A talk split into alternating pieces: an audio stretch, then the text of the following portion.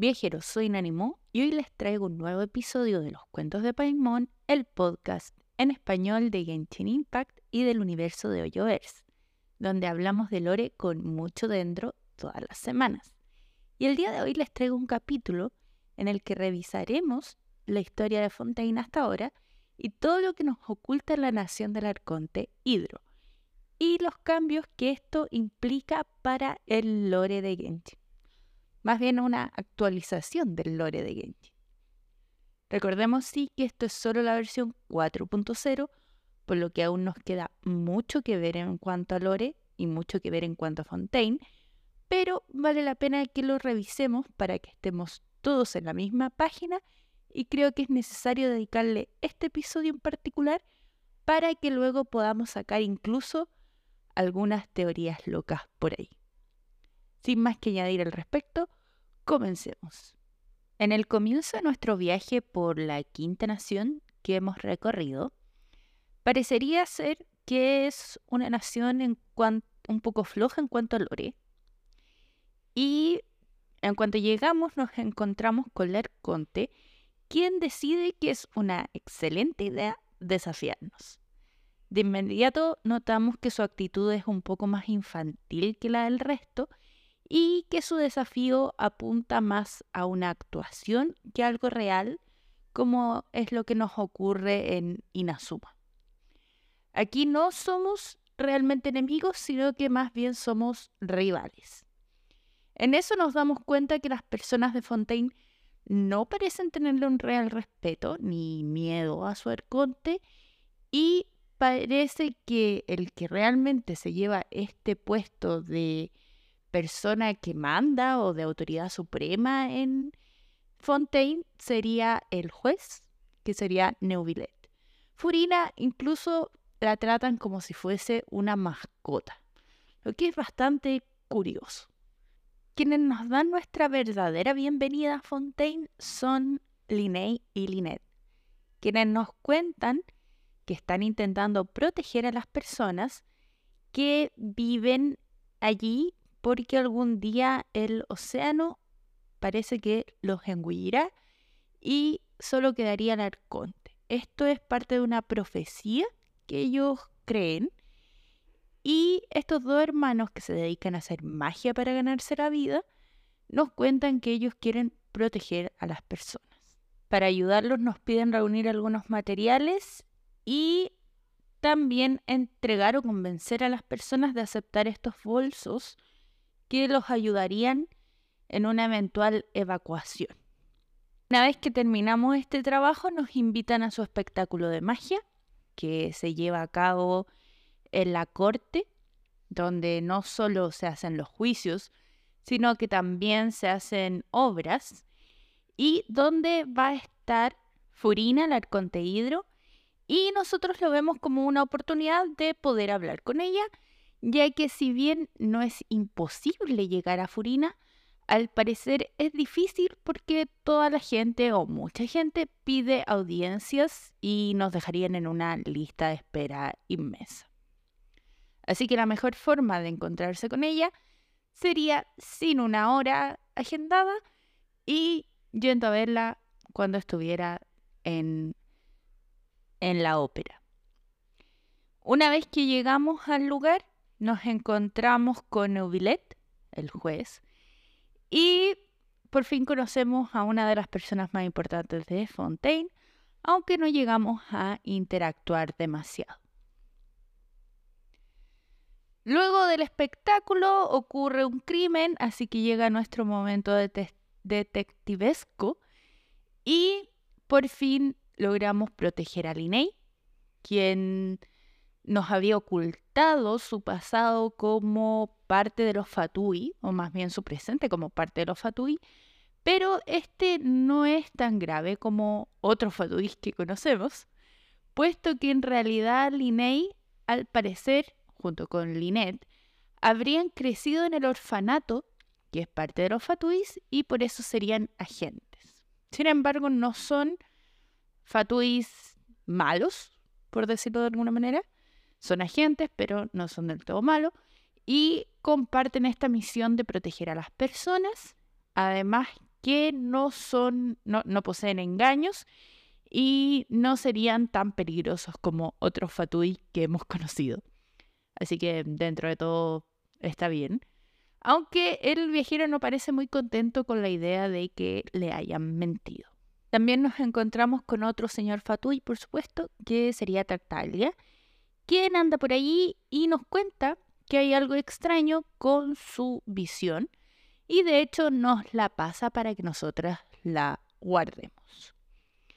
Por otro lado, luego del juicio, conseguimos descubrir que Liné y Linet son inocentes y que el verdadero culpable muere por su propio show, por un accidente y se disuelve en algo que es llamado el agua del mar primigenio.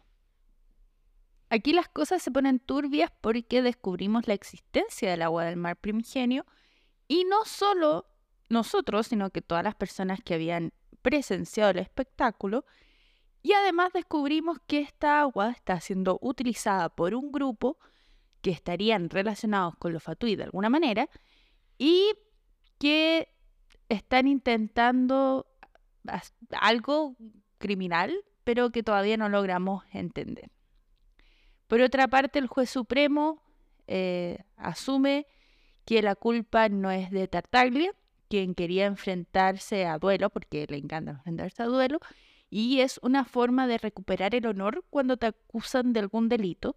Y como él era fatú y de alguna forma lo acusan de ser quien estaba detrás de todo esto, pero nosotros llegamos a que no era él y cuando lo van a declarar inocente es que ocurre un problema con lo que tiene que ver con esta máquina que dicta las sentencias, que se supone, o por lo que se nos ha dicho, fue desarrollada por Furina, cosa que yo voy a cuestionar.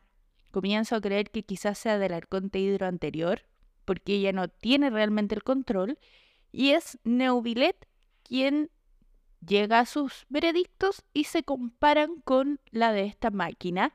La analizadora de instrucciones cardenalicias el nombre de esta máquina y se supone que sus veredictos coinciden con los del juez supremo, pero que siempre los veredictos tienen que ser los de la analizadora. Cuando Neuvillet y la analizadora no tienen el mismo veredicto, es que ocurre un momento interesante y es que presenciamos el verdadero poder de Neuvillet, quien controla a Tartaglia, quien está a punto de liderar todo su poder del abismo, ni siquiera el poder de su engaño, sino que el de su abismo, que tiene dentro. Y es el momento en que Neuvillet lo detiene y lo dejan prisionero. Esto porque la analizadora decide que él es culpable, aunque todavía no sabemos de qué, pero como es Fatui, pues sí, es culpable, de lo que sea. Más importante que el pequeño encontrón con la justicia de nuestro querido Fatui es el agua del mar primigenio. El agua del mar primigenio, según lo que nos cuenta Neuvillet, es parte de la creación de eh, Teibat, o en realidad de, de lo que existe en este mundo. No vamos a decir otra palabra porque es extraño, pero que del mar primigenio vendrían todas las criaturas, todos los seres de Teibat, y por lo que se nos dice que es parte de la especie de profecía, tendrían que volver al mar primigenio. Y esta es el agua que es capaz de disolver a las personas, de desintegrarlas, y si se disuelve en agua corriente, en agua normal, digamos, funciona como una especie de droga. Es en nuestras interacciones con el juez supremo que descubrimos que en realidad su verdadera naturaleza no es humana, aunque todavía no se nos dice de frente, pero queda bastante claro que el juez sería un ser primordial que mm, estaría más relacionado con los dragones se especula que sería el dragón Hidro. Y de hecho tenemos como más información al respecto por fuera que por dentro. Básicamente hemos visto esta conexión que hay entre él y eh, sus lágrimas, sus sentimientos como oscuros de, tristeza y la lluvia en Fontaine. Que al principio escuchamos sobre esta leyenda que nos cuenta Freminet sobre que cuando el dragón hidro llora es que genera la lluvia y es como, por favor no llores dragoncito. Bueno, sería Neuvillet el dragoncito. Pero todavía no tenemos más sobre esto y Neuvillet viene en la próxima versión, así que pronto tendríamos la historia del dragoncito llorón.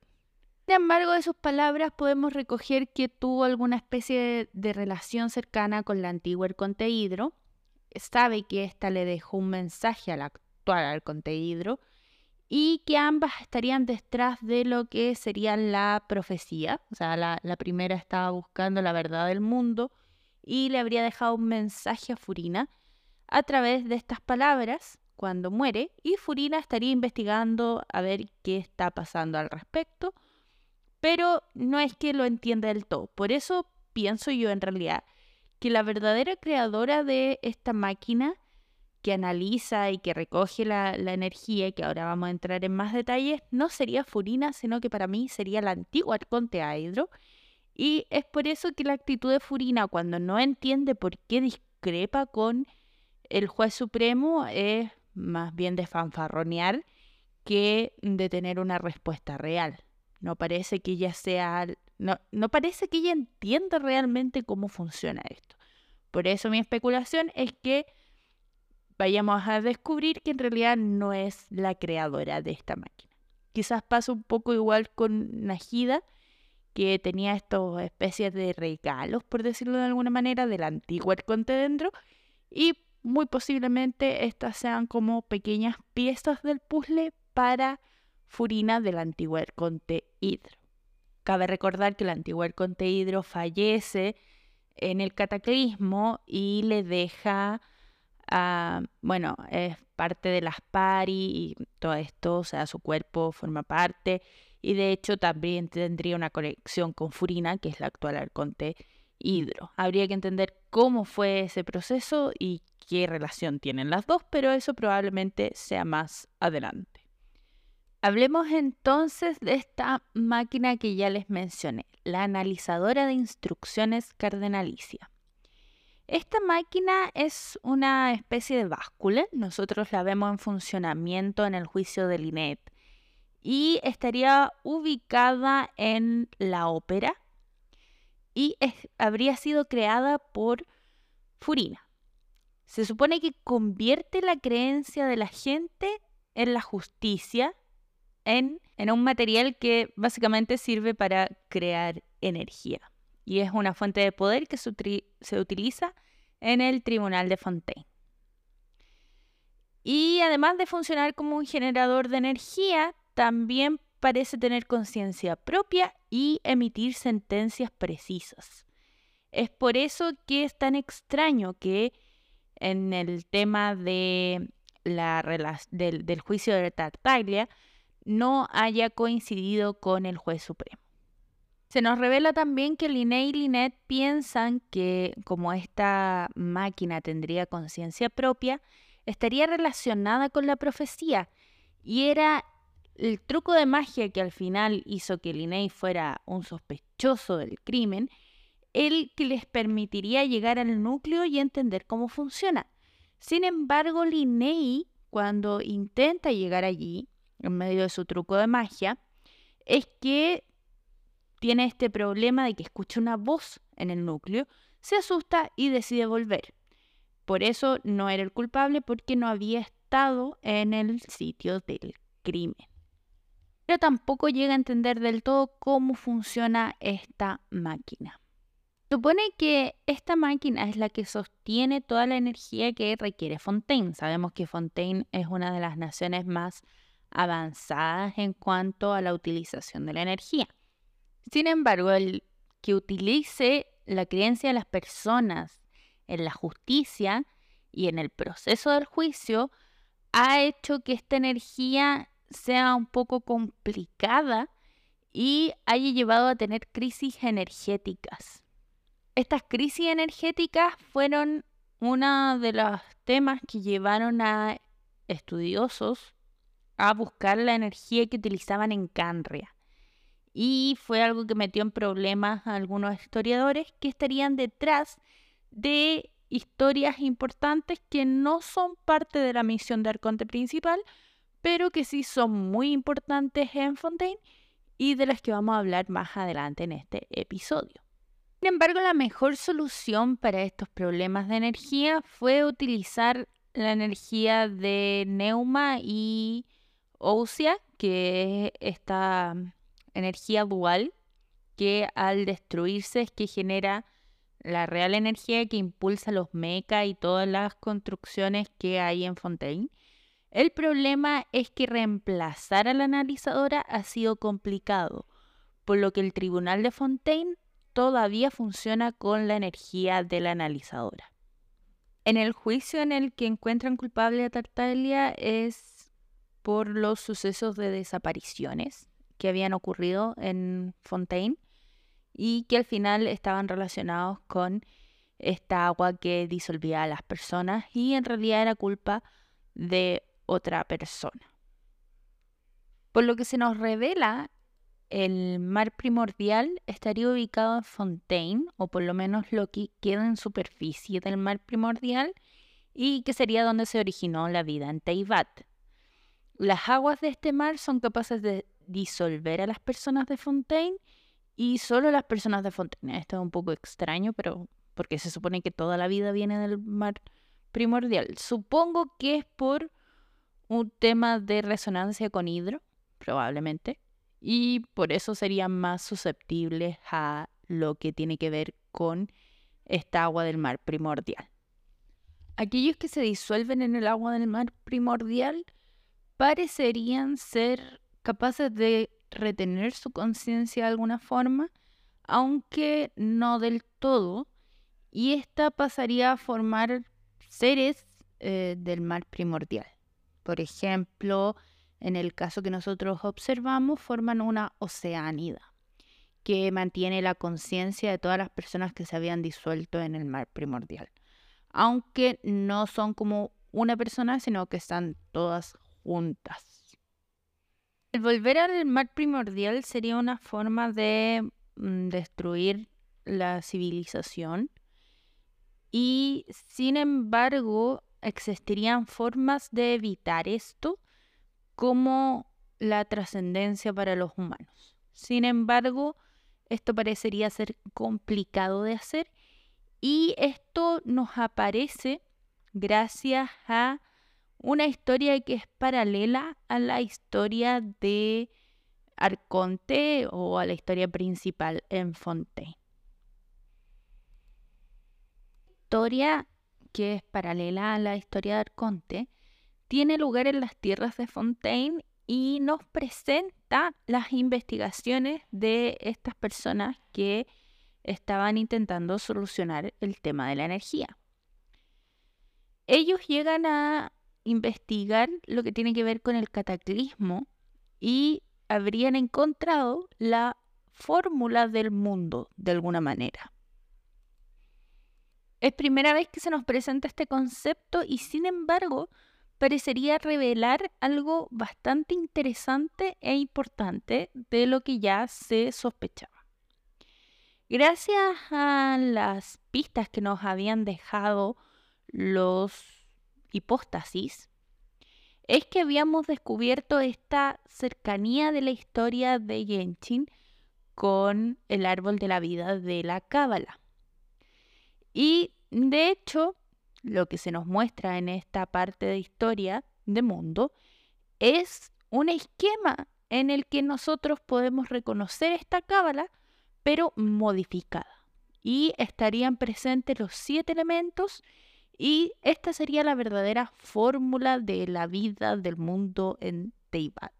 O por lo menos en lo que nos dice Neuvillet es el planeta sin embargo, nosotros sabemos que Teibat es un continente.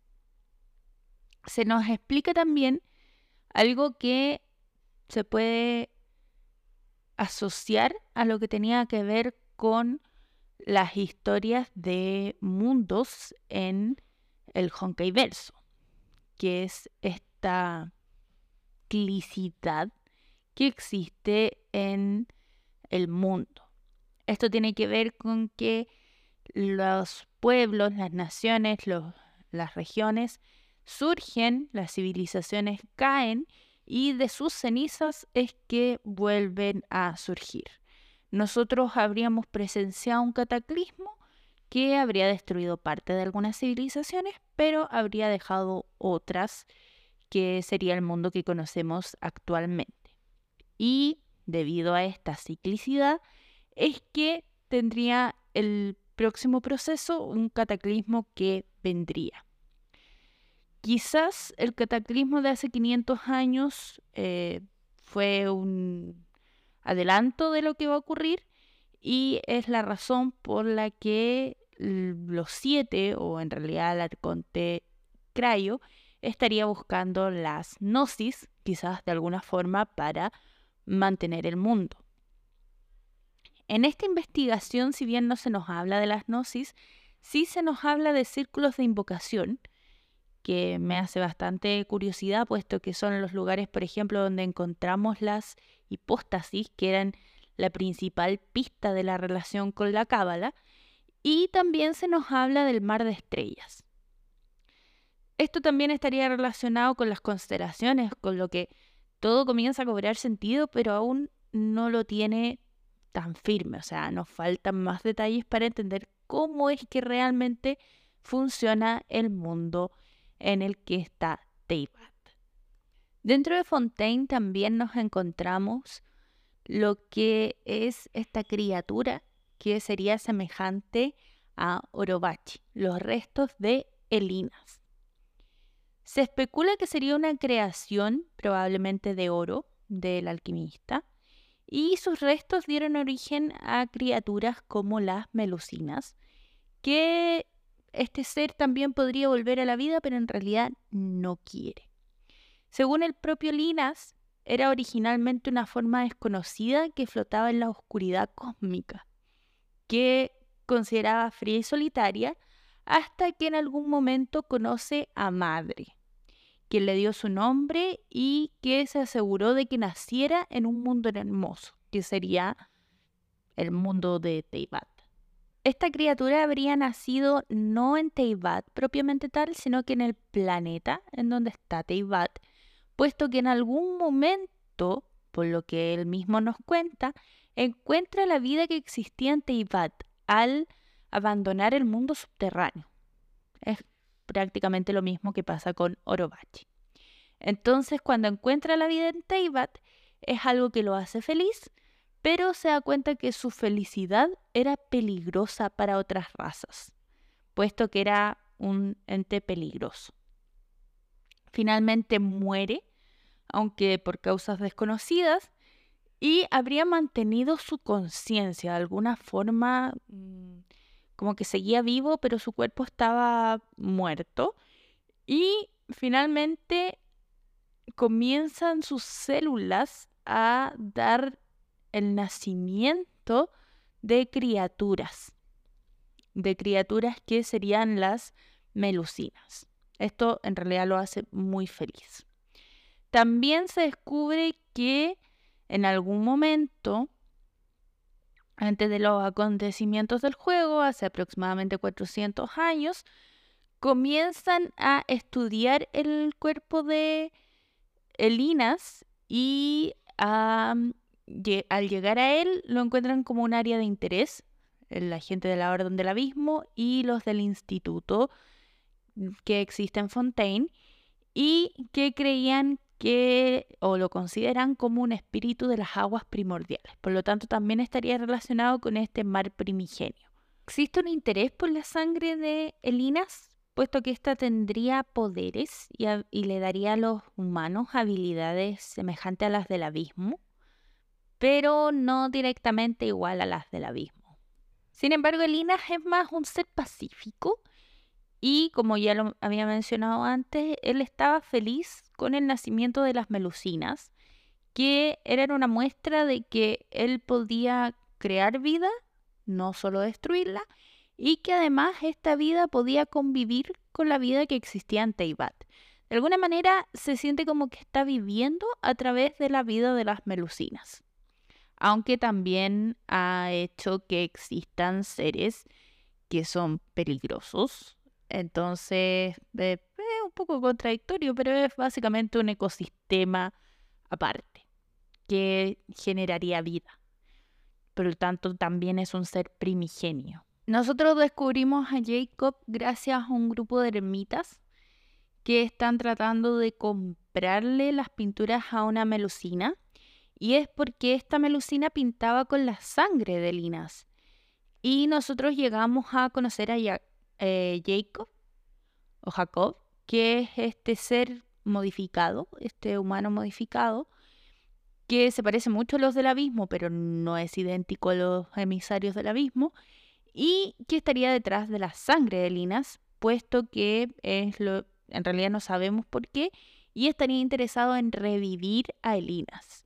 Aquí se nos presenta un concepto bastante interesante porque revivir a Elinas, que es posible, de hecho, puesto que no está del todo muerto, sino que está como medio descompuesto, es un poco extraño, pero Elinas se habría cristalizado. Ya, esto es un concepto que también estaría presente en Orobachi, porque recordemos que está esta médula cristalizada, pero este estaría más muerto. Mm, curioso.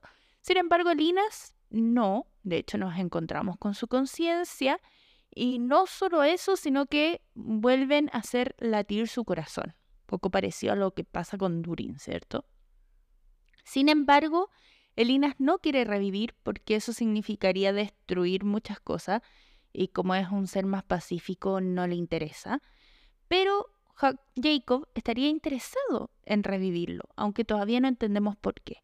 Y se nos presenta esto que es la descristalización, que se realiza con el poder del abismo. Esto es muy curioso porque recordemos que la cristalización, al menos como reacción elemental, se puede realizar con geo y cuando éste entra en contacto con algunos otros elementos, generando esta escudos y diversas cosas.